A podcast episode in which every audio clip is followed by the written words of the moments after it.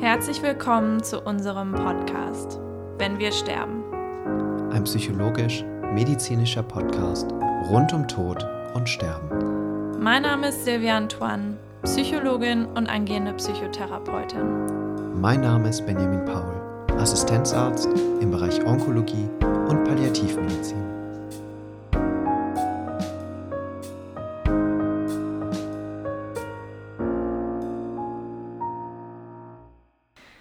Ja, herzlich willkommen zu einer neuen Folge in unserem Podcast. Ich habe heute die Ehre, ein Gespräch mit Frau Ricken zu führen. Schön, dass Sie da sind heute. Ja. Vielleicht fangen wir einfach direkt mal an, ähm, indem Sie uns vielleicht einmal sagen, wie ist denn so Ihre, Ihr Verlauf gewesen mit dem Krebs? Oh, ja, das ist eine lange Zeit. Das sind zehn Jahre.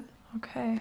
Ich hatte erst Brustkrebs und zwar äh, einen invasiven Krebs, äh, bei dem mir 450 Gramm Brust entnommen wurden, Ach so, aber viel, okay. mit Angleich und also eine wunderbare Operation haben die dann gemacht. Ja, Das war also alles sehr, sehr gut dann. ja. Und ich hatte dann Strahlentherapie und es drohte mir wegen einem, einem Untersuchungsparameter auch eine Chemo. Und Mhm. ich habe dann einen Gentest gemacht. Das gibt es heute noch, aber das war damals, ich weiß, dass ich das sehr viel Schwierigkeiten hatte, den machen zu lassen Mhm. und dann auch sogar, ich habe ihn noch nicht mal selber bezahlen müssen dann. Das war wahrscheinlich noch Das deutlich war die Phase, jetzt, ne? da war, ich habe auch eine, es gab auch eine Sendung von Fakt, wo die auch bei mir waren, weil eben diese Vorstellung, dass man nicht jedem eine Chemotherapie gleichmäßig geben muss, Mhm. sondern dass man über Algorithmen, über, über Ergebnisse, dass man daraus den Faktor feststellt, inwieweit sich eine Krebserkrankung wiederholen oder ausbreiten kann. Genau, und dann auch viel Naja. individueller so ein Programm Da- für jemanden richtig. erstellen kann. Und da hatte ich so gute Daten, mhm. dass man mir sagte, also unter zehn Jahren sei bei mir nichts zu befürchten. Okay, Äh, da war ich heilfroh ja und habe gelebt, als wäre ich gar nicht krebskrank gewesen. das heißt, Sie konnten in der Ja. Zeit auch gut damit abschließen, als das dann durch war mit der Therapie. Wunderbar. Okay. Ich hatte meine Bestrahlung, das war auch noch mal so ein bisschen, dass ich dachte, ja, was, wer weiß, was da wieder passiert. Ich habe mich um meine Krebserkrankung dann nicht mehr äh, gekümmert. Ich hatte den Gentest mit Für Sie war das durch. freie ne? Fahrt und Ja. dann hatte ich die, die äh, ähm, Radiologie überstanden, ist auch freie Fahrt. Ja. Ja, ich war glücklich. Ich habe viel Sport gemacht. Äh, Und dann habe ich 2017, ich spiele Klavier, Mhm. immer beim Klavierspielen, wenn ich den rechten Arm hoch, hochhob, habe ich Schmerzen gehabt, so leichte, ja, so immer Mm, jeden okay. Abend, wenn ich spielte. Okay. Und dann bin ich zu meinem Internisten gegangen. Ich habe ja nicht an Brustkrebs mehr gedacht, der war ja gar nicht mehr da. Mhm. Äh, Und der hatte mich dann auch in die, ins CT geschickt. Ach, die Gallenblase hat Steine. Ja, kann, kann von der Gallenblase kommen.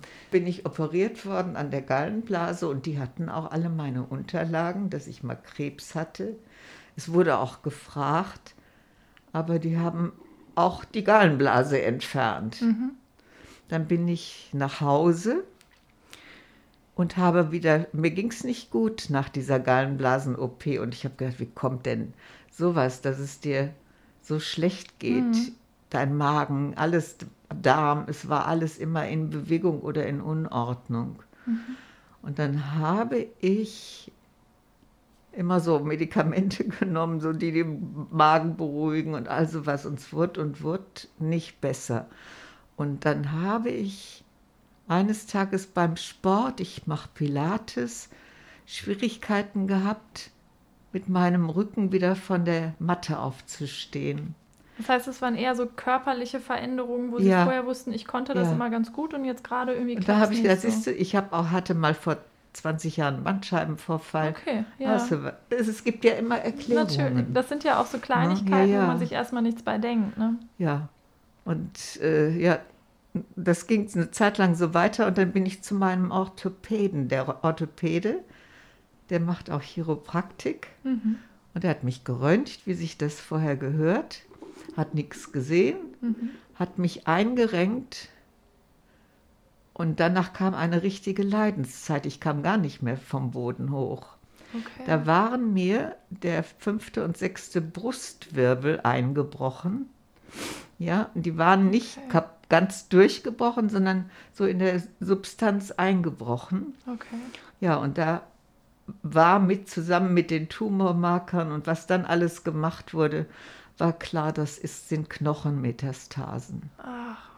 Ja, ja, da war noch mehr, also Knochenmetastasen im fünften, sechsten und im dritten Lendenwirbel. Wie war das denn, als Sie das erfahren haben? Oh, ja, schrecklich. Ja. Ja. Da musste ja, ich bin dann in, ich war ja immer im Marienhospital im Brustzentrum. Die, da gab es, in Herne gibt es so jemanden, der diese Wiederaufbau macht. Die werden ausgefüllt, zementiert.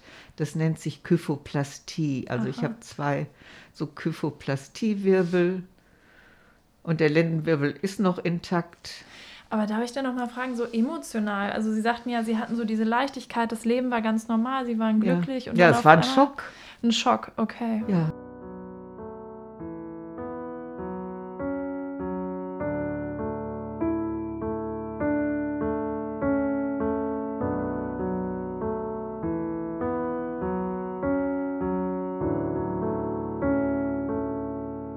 War denn klar, dass Sie palliativ erkrankt sind und dass es wirklich... Das, warten Sie mal, das war ich ab dem Moment, Mhm. als mir diese Brustwirbel brachen und ich die Knochenmetastasen habe. Ab dann ist man Okay. palliativ.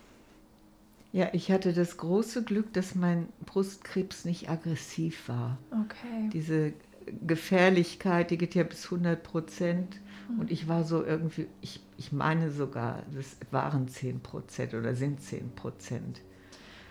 Und in, insofern äh, hat es ja auch, wie viele Jahre gedauert? Im Grunde vier, vier Jahre, bis die Knochenmetastasen sich so ausbreiten konnten. Wie war das denn? Oder war das anders diesmal, wenn Sie jetzt so diese, diesen Anhang von palliativ noch da dran hatten? Hat das Ja, sicher, das war Okay. ein Schock. Okay, Da habe ich auch wieder gedacht, jetzt, das war's. Ne?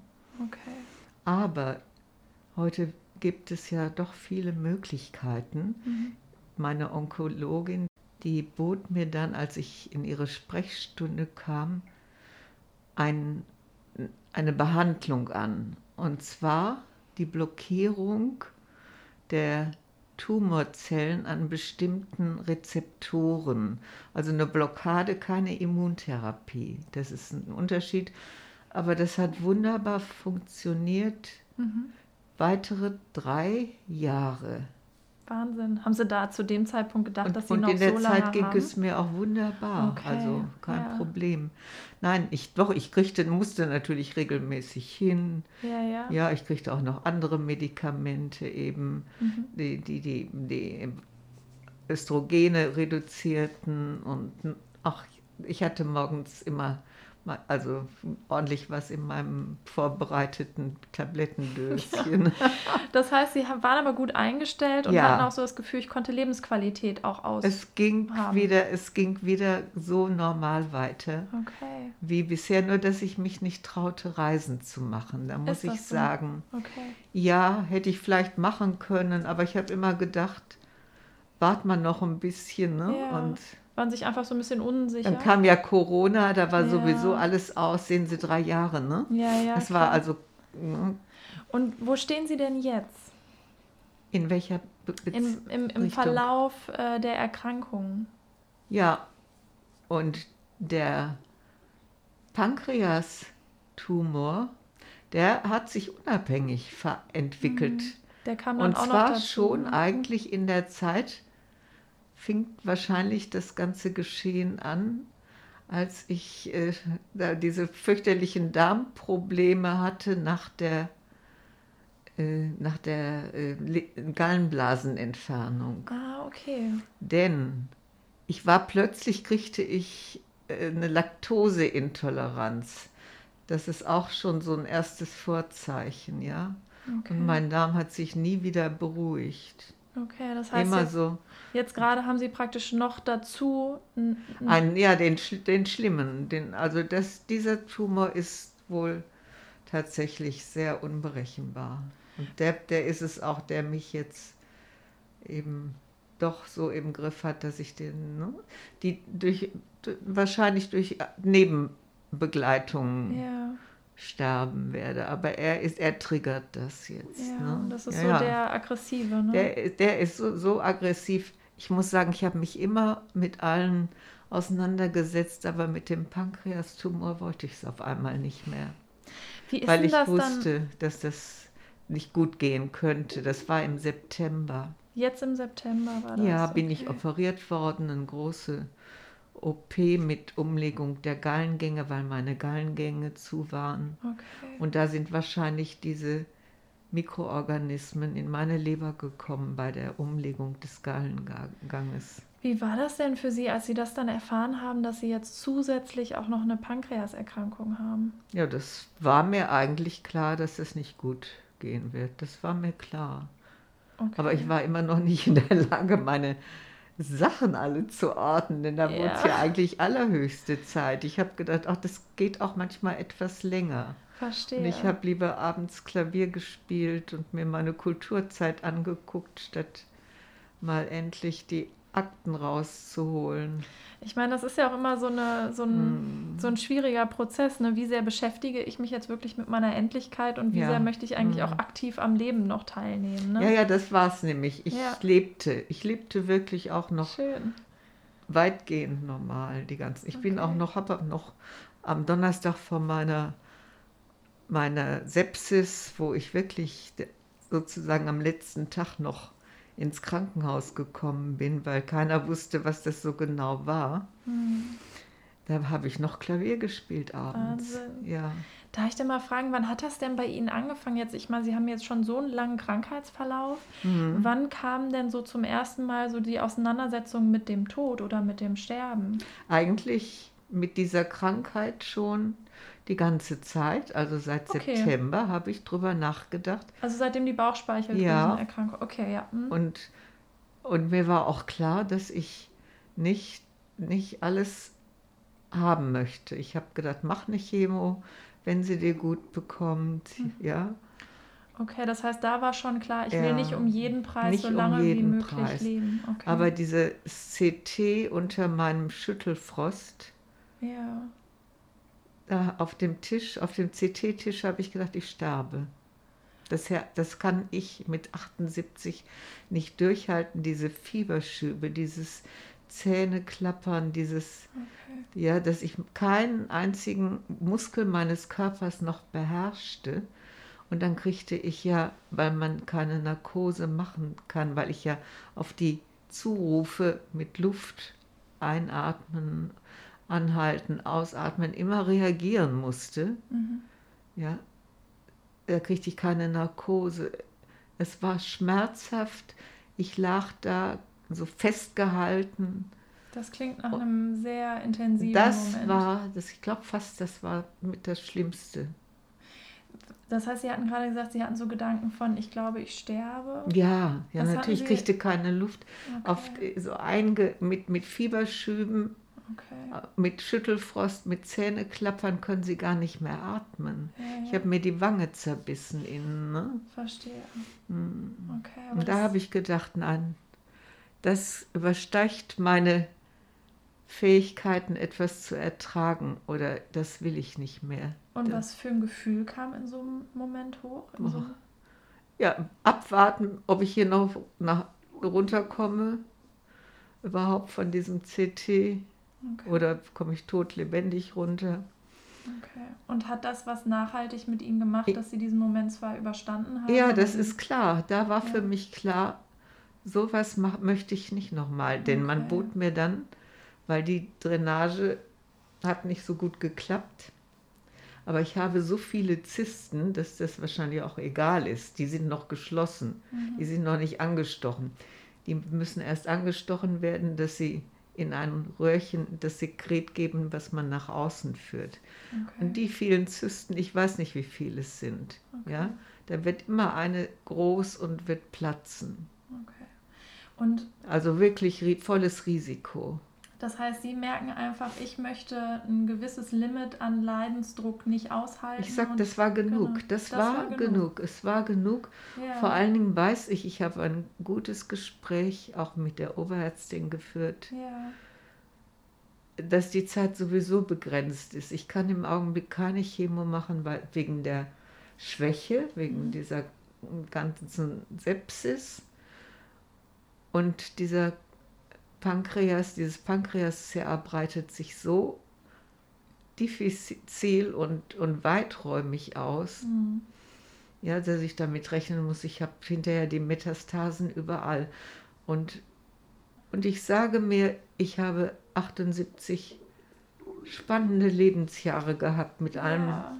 allem was dazugehört. Eigentlich reicht es für zwei Leben. Schön. Und in meinem Alter jetzt nochmal so einen Anstrengung zu machen, nur um noch zu überleben, mhm. egal wie das. Wir haben alle unsere Zeit und ich muss, ich, ich, ich freue mich nicht, ich freue mich nicht, aber ich freue mich auf den sanften Tod. Mhm. Ja, zu Hause. Möglichst noch mit meiner Familie, das heißt, Sie haben sich ja? auch Gedanken gemacht, was so Ja, ich habe mir ganz ist. viele Gedanken gemacht. Ja. Ich bin, ich habe ja hier so viele, so wie so eine Art luzide Träume gehabt. Ist das so? Ja, das scheint wohl auch eine Begleiterscheinung zu sein, wenn man so lebensbedrohlich erkrankt ist. Ja, und was haben Sie da Ich geträumt? bin in meine Vergangenheit gereist.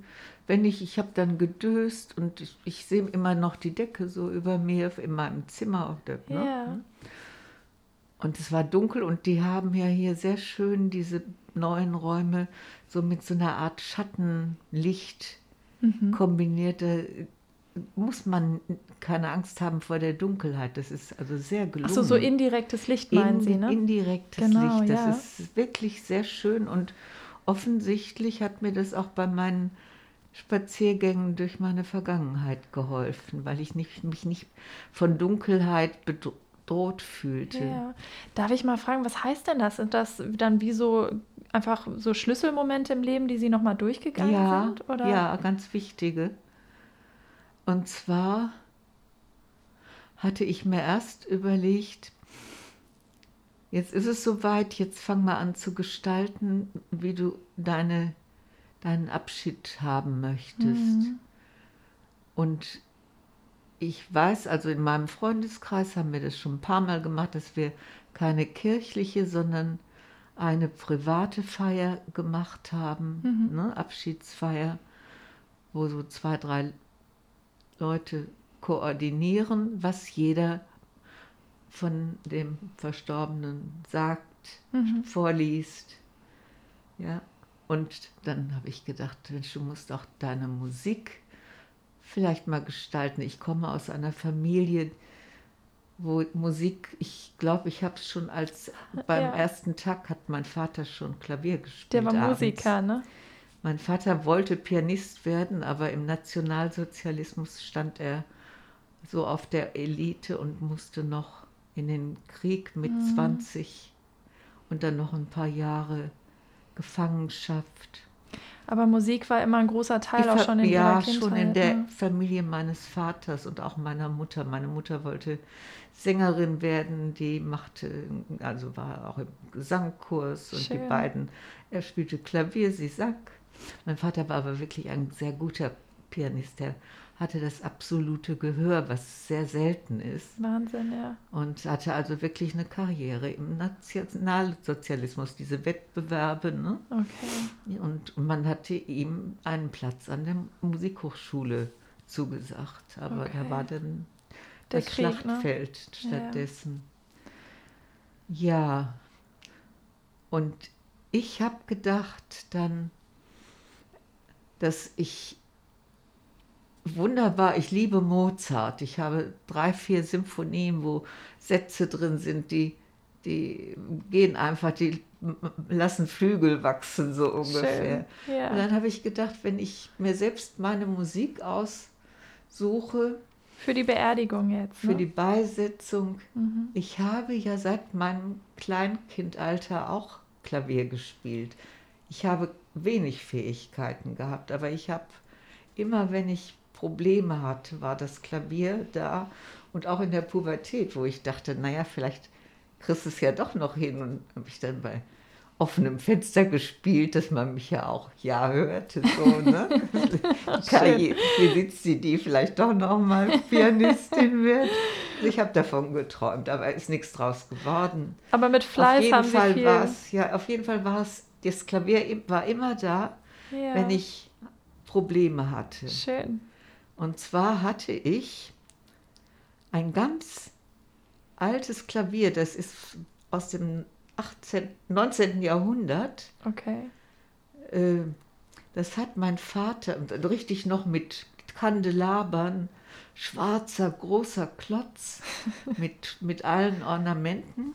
Das hatte mein Vater, der war auch noch, der hat dann Schreinermeister gemacht, weil er eben keine Musikerkarriere machen mhm. konnte. Äh, umgearbeitet in ein wunderschönes weißes Klavier.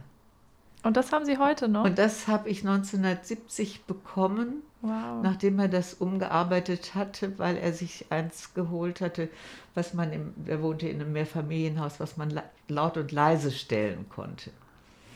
Und ich habe das Klavier, obwohl ich kein Geld hatte, 2000 nochmal die ganze innere Mechanik machen lassen bei Türmer. Weil das so ein wichtiges Klavier für sie war, Weil wahrscheinlich. es ne? immer wieder so wichtig war mhm. und auch so schön ist und sich so schön überall einpasst, weil es eben nicht mehr der große schwarze Klotz ist. Ne? Mhm. Ja, und da habe ich dann gedacht, das ganze Leben hat dich das Klavier begleitet und auch vor allen Dingen auch einzelne Musikstücke, die bestimmte Bedeutung und Aussage haben. Mhm.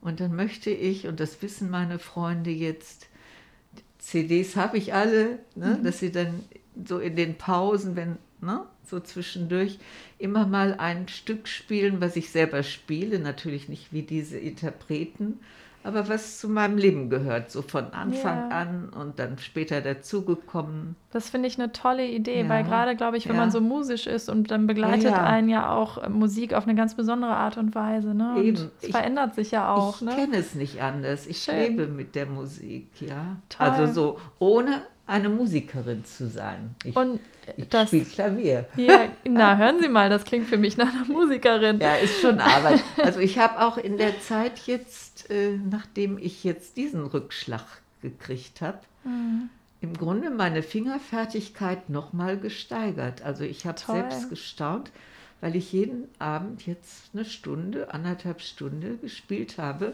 Toll. Deshalb bin ich ja nicht zu meinen ganzen anderen Sachen gekommen. Aber toll, dass Sie das machen, obwohl Sie auch gesagt haben, dass Sie so Schwierigkeiten mit den Fingern auch haben. Ja, das ne? ist jetzt hier aufgetreten. Ah, ich okay, hoffe, das, das geht noch neu. ein bisschen weg, okay. ja, durch die Verstehe. auch durch ja durch die ganzen Behandlungen ja, jetzt. Klar. Aber ich übe dran. Ich ja. übe immer dran. Schön. Ja. Und dann finde ich das irgendwie ganz, ganz schön, dass sie praktisch ja schon in, im, im Bauch ihrer Mutter ganz viel Musik von ihrem Vater ja, das hatten, das sich durchgezogen hat und sie das auch so auf ihrer Beerdigung wollen, dass das einen großen Raum einnimmt. Einfach ne? das, und, und es sind sicher auch einige neuere Bekannte. Und wir haben immer gesagt, du spielst mal, oder sie haben immer zu mir gesagt, spiel doch mal für uns. Und ich habe Lampenfieber. Ja, das haben sie erzählt. Ja, ne? Aber es ist ja toll, dass sie trotzdem ihre Liebe dazu nicht verloren haben. Ne? Nein, und ich habe ja tatsächlich auch einmal, bin tatsächlich auch einmal aufgetreten, hatte ja, ich Ihnen erzählt, erzählt, dass genau. ich gesagt habe, lass die Leute alle reinkommen, die sollen viel Lärm machen und ich spiele schon. Ja. Das ist der, der Trick gegen Lampenfieber. Ja, dass sie einfach so im Hintergrund... Dass die Leute nicht le leise reinkommen und dann wird gewartet, bis alles auf Null ist. Ja. Dann sitzt der arme Pianist und wartet auf den Einsatz. Das würde bei mir, glaube ich, immer schief gehen. Aber wie die alle fröhlich reinkamen und sich die Plätze suchten, da habe ich keinen Fehler gemacht. Wahnsinn, ich konnte es nicht fassen. kriegte Komplimente sogar.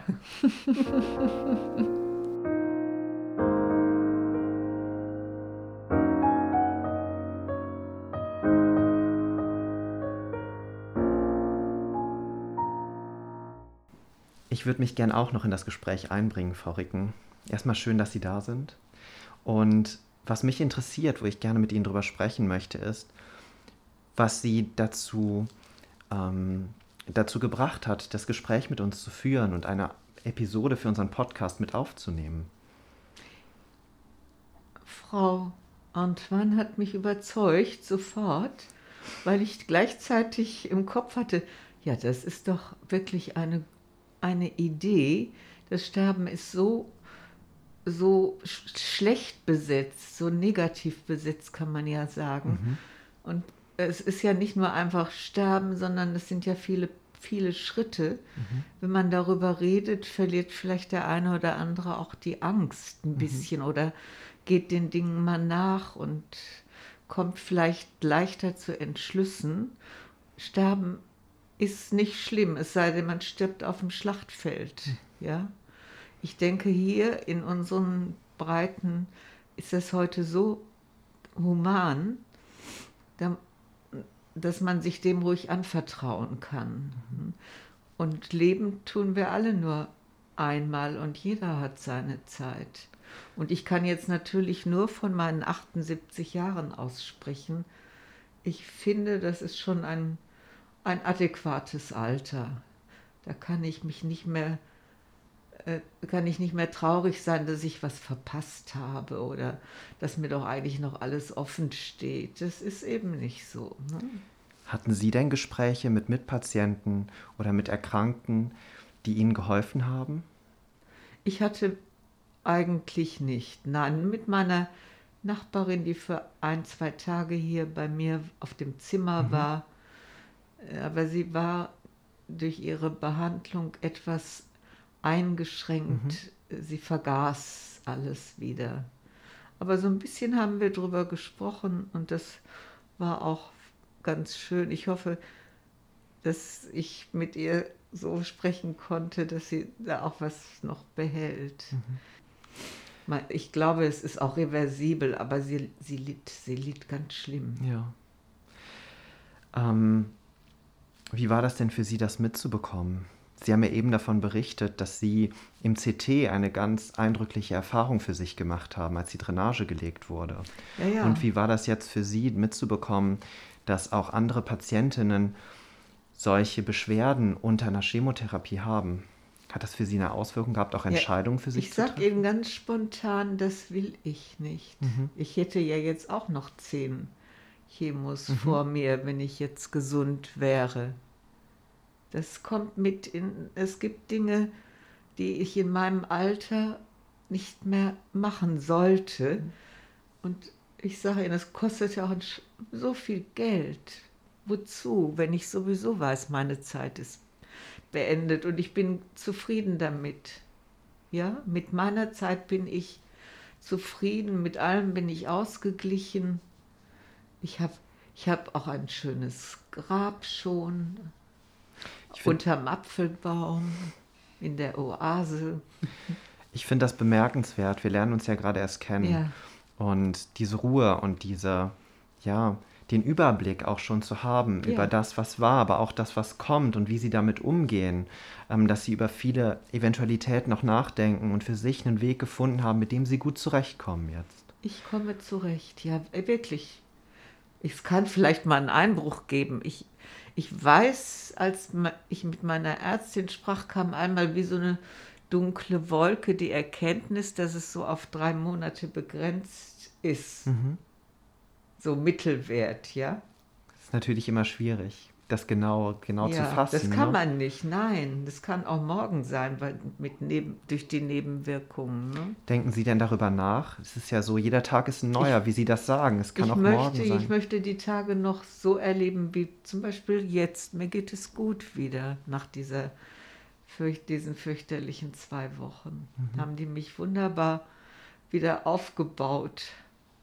Schön. Also ich kann mich unten bei der Abteilung, das ist Hem, die, die heißt Hem, ja, die hat Hem und Hemmstrahlen. Onk. Hem-Onk nicht, ja, genau. nein, die heißt Hemmstrahlen. Hemmstrahl, ne? Genau.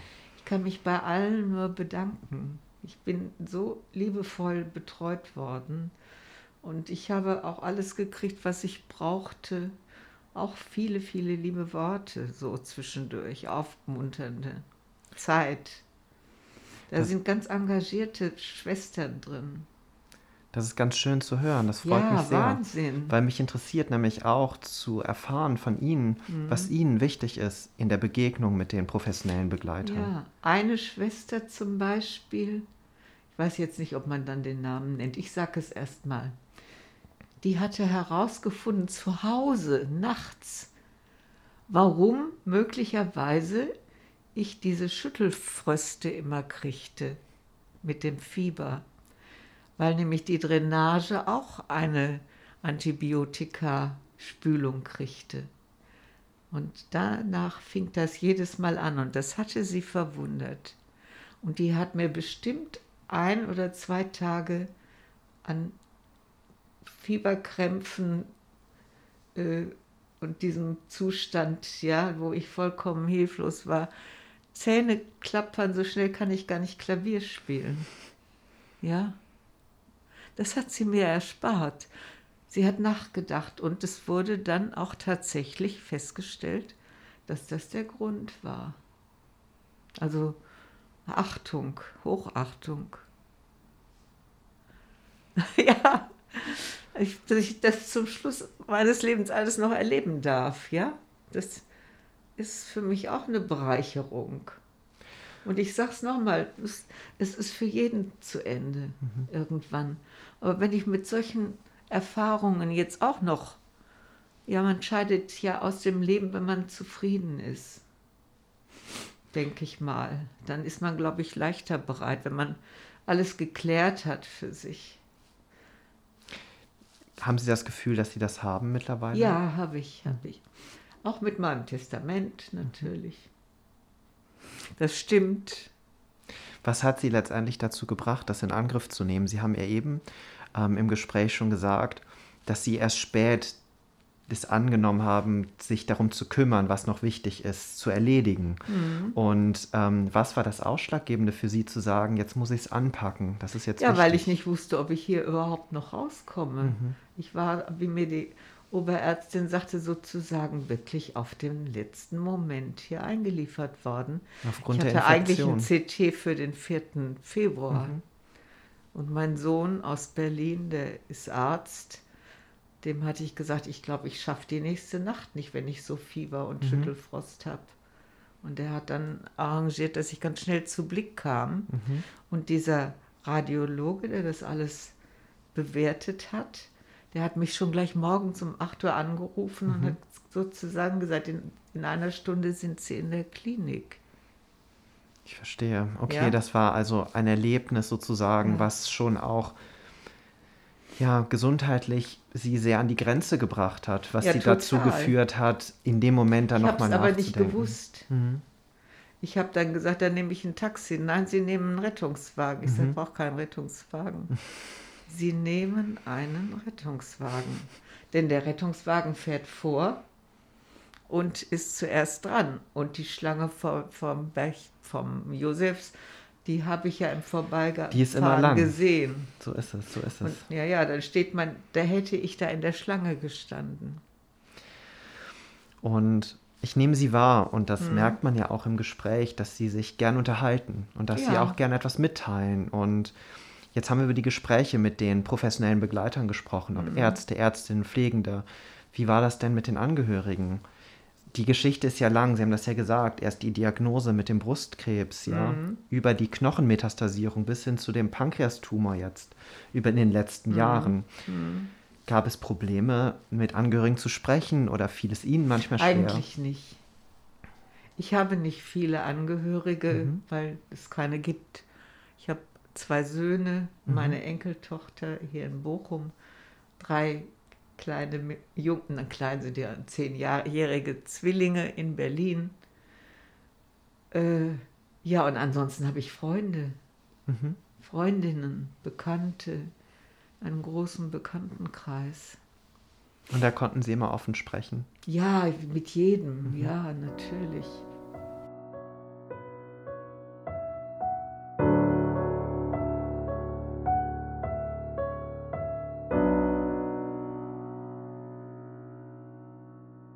Was mich noch interessieren würde, ähm, haben Sie Wünsche für die Zeit, die jetzt noch kommt?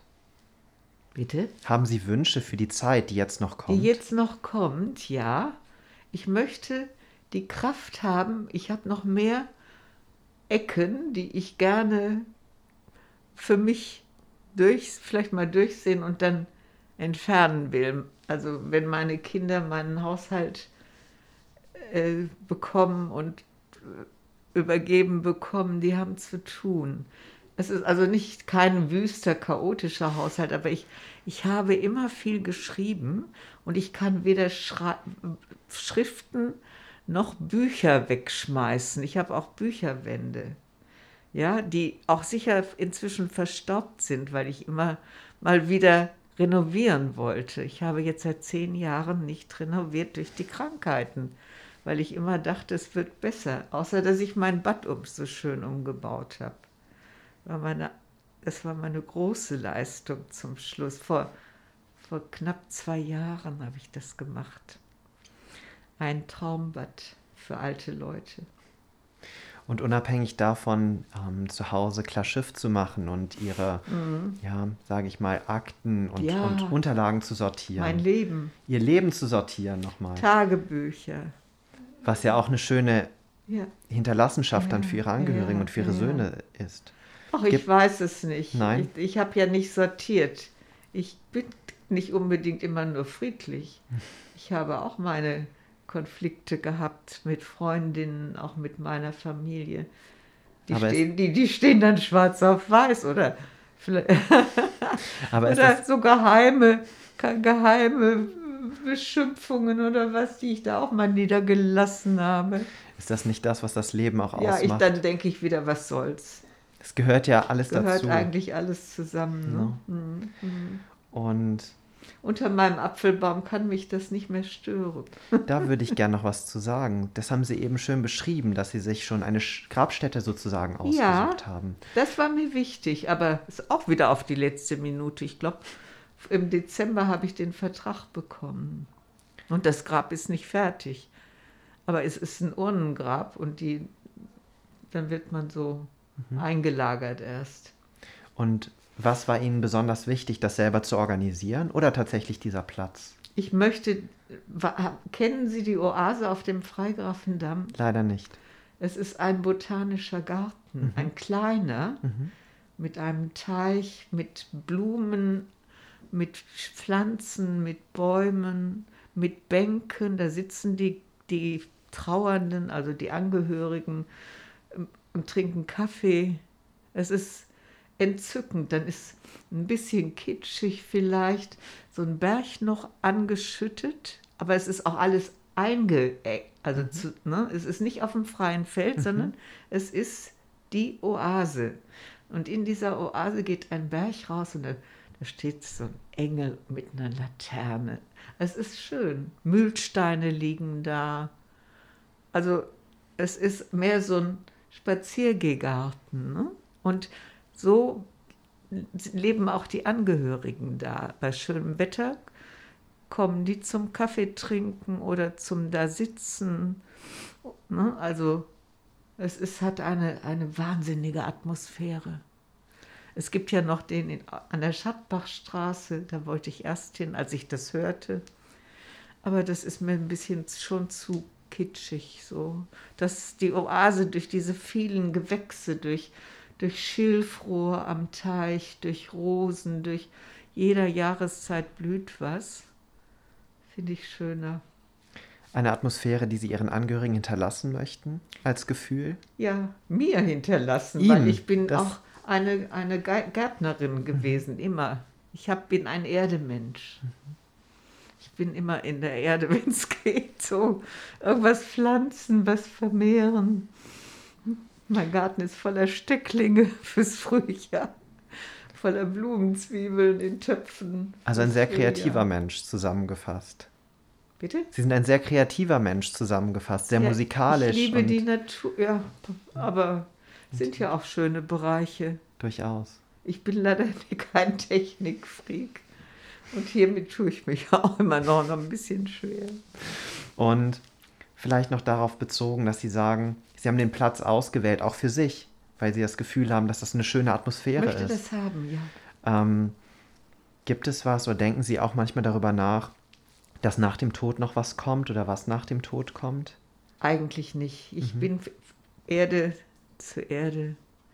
Ich sehe diesen biologischen, biochemischen Kreislauf und das reicht für mich. Also es ist, ja, das ist, ich war dabei. Ich habe meine Zeit hier gehabt. 78 Jahre. Und nicht nur hier, wir sind auch viel gereist. Ich kenne einige andere Erdteile, so als Tourist natürlich. Ne? Ich habe lange in Italien bei meinen Eltern gelebt. Also ich bin auch in der Richtung gut, gut bedacht worden. Schöne Erinnerung. Ja, schöne Erinnerung, ja. In die Sie jetzt manchmal vielleicht auch zurücktauch, eintauchen Ja, können. das ist, sind diese Nächte, wenn ich nicht schlafen kann. Mhm. Es sind mir viele Dinge eingefallen, die ich ganz vergessen hatte, ja wenn ich wieder aufs Klavier zurückkomme, dieses schöne weiße Klavier war mein schwarzer Klotz. Das ist mir in einer dieser Nächte eingefallen mhm. und da stand meine belgische Tante Betty dann mit dem Sektglas und dem Chiffonkleid dran. Ne? So, das war 1940. Mhm. Ne? So. Lustige Bilder auch, die dann wieder auftauchen. Das war irgendwo im Album. Es war dann plötzlich in meinem Gedächtnis. Ich möchte mich bei Ihnen bedanken. Und ja, ich habe es gerne gemacht. Bedanken für dieses offene Gespräch ja. und dass Sie uns haben teilhaben lassen an Ihrem Leben. Ja. Und an auch den Momenten, die Sie jetzt in den letzten Wochen auch erlebt haben, auch mhm. schwierige Momente. Mhm. Ja, war schon. Ja. Aber das Schöne ist ja, das ist auch noch etwas, wenn es vorbei ist, ist es gut, ja. Wenn es dann so erfolgreich vorbei ist, ist es auch gut. Nur, ich habe keine Zeit mehr. Generell nicht, ja. Ich kann jetzt nicht sagen, jetzt kann ich mich wieder zurücklehnen und auf das nächste warten. Das ist jetzt weg.